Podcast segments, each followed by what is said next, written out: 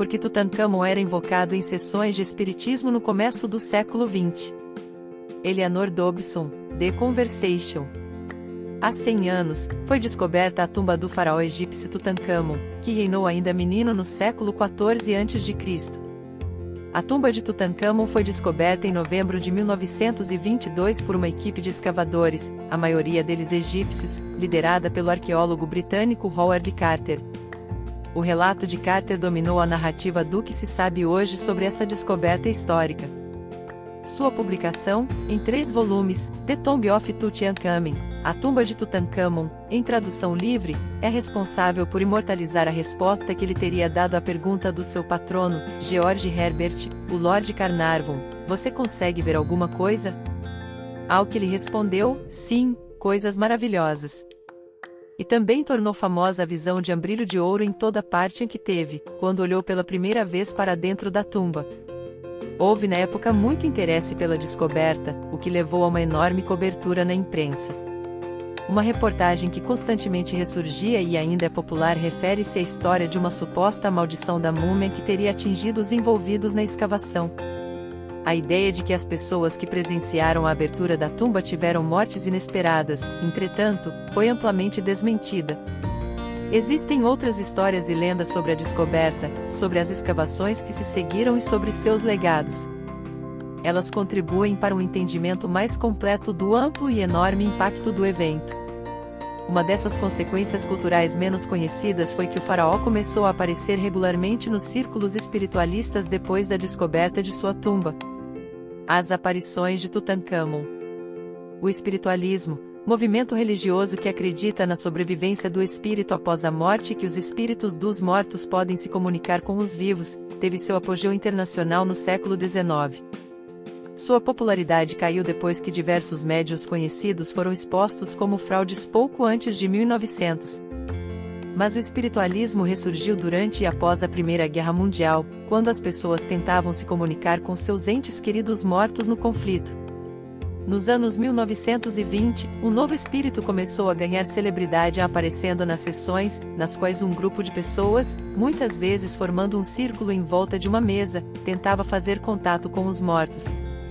Tutankhamon começou a transmitir mensagens ando além, segundo as pessoas que nele acreditavam, aparecendo em sessões espíritas em todo o mundo. As pessoas especulavam que ele não havia se anunciado em círculos mediúnicos antes da descoberta da sua tumba porque um espírito foi trazido de volta para os pensamentos terrestres pela atenção concentrada nele.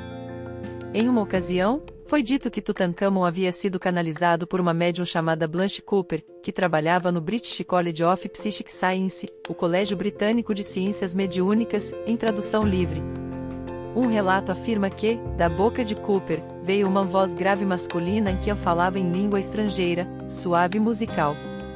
A comunicação de Tutankhamon supostamente listava o que podia ser encontrado no interior da sua tumba, a proliferação de supostas mensagens do faraó menino após a descoberta da tumba foi tanta que as pessoas que compareciam às sessões espíritas reclamavam de que estavam ficando um pouco cansadas de Tutankhamon.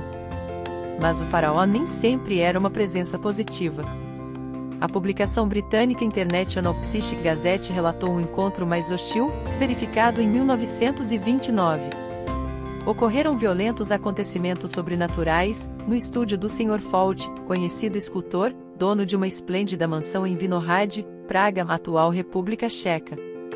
Muitas pessoas renomadas nos círculos artísticos e intelectuais compareceram a uma sessão espiritualista naquele local. Tudo corria calmamente até a conclusão, quando um participante pediu que o espírito de Tutankhamon fosse convocado.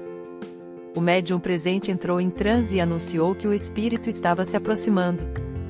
Ele então emitiu um grito de dor, acompanhado por clamores sobrenaturais de ira profunda. Imediatamente, desencadeou-se no estúdio um tumulto assustador, com um vendaval tão poderoso que partiu a maioria das vidraças. As testemunhas dessa súbita tempestade ficaram horrorizadas. Elas se levantaram imediatamente da mesa e acenderam as luzes. O estúdio estava totalmente devastado diante dos seus olhos. Todas as estátuas de personagens egípcios esculpidas por Fault estavam quebradas. Uma delas, de bronze, havia sido atirada pela janela em direção ao jardim. Outra estava caída no chão, com traços de sangue sobre os lábios e a testa. Essas perturbações extraordinárias tiveram lugar com extrema rapidez e não duraram mais do que 30 a 35 segundos.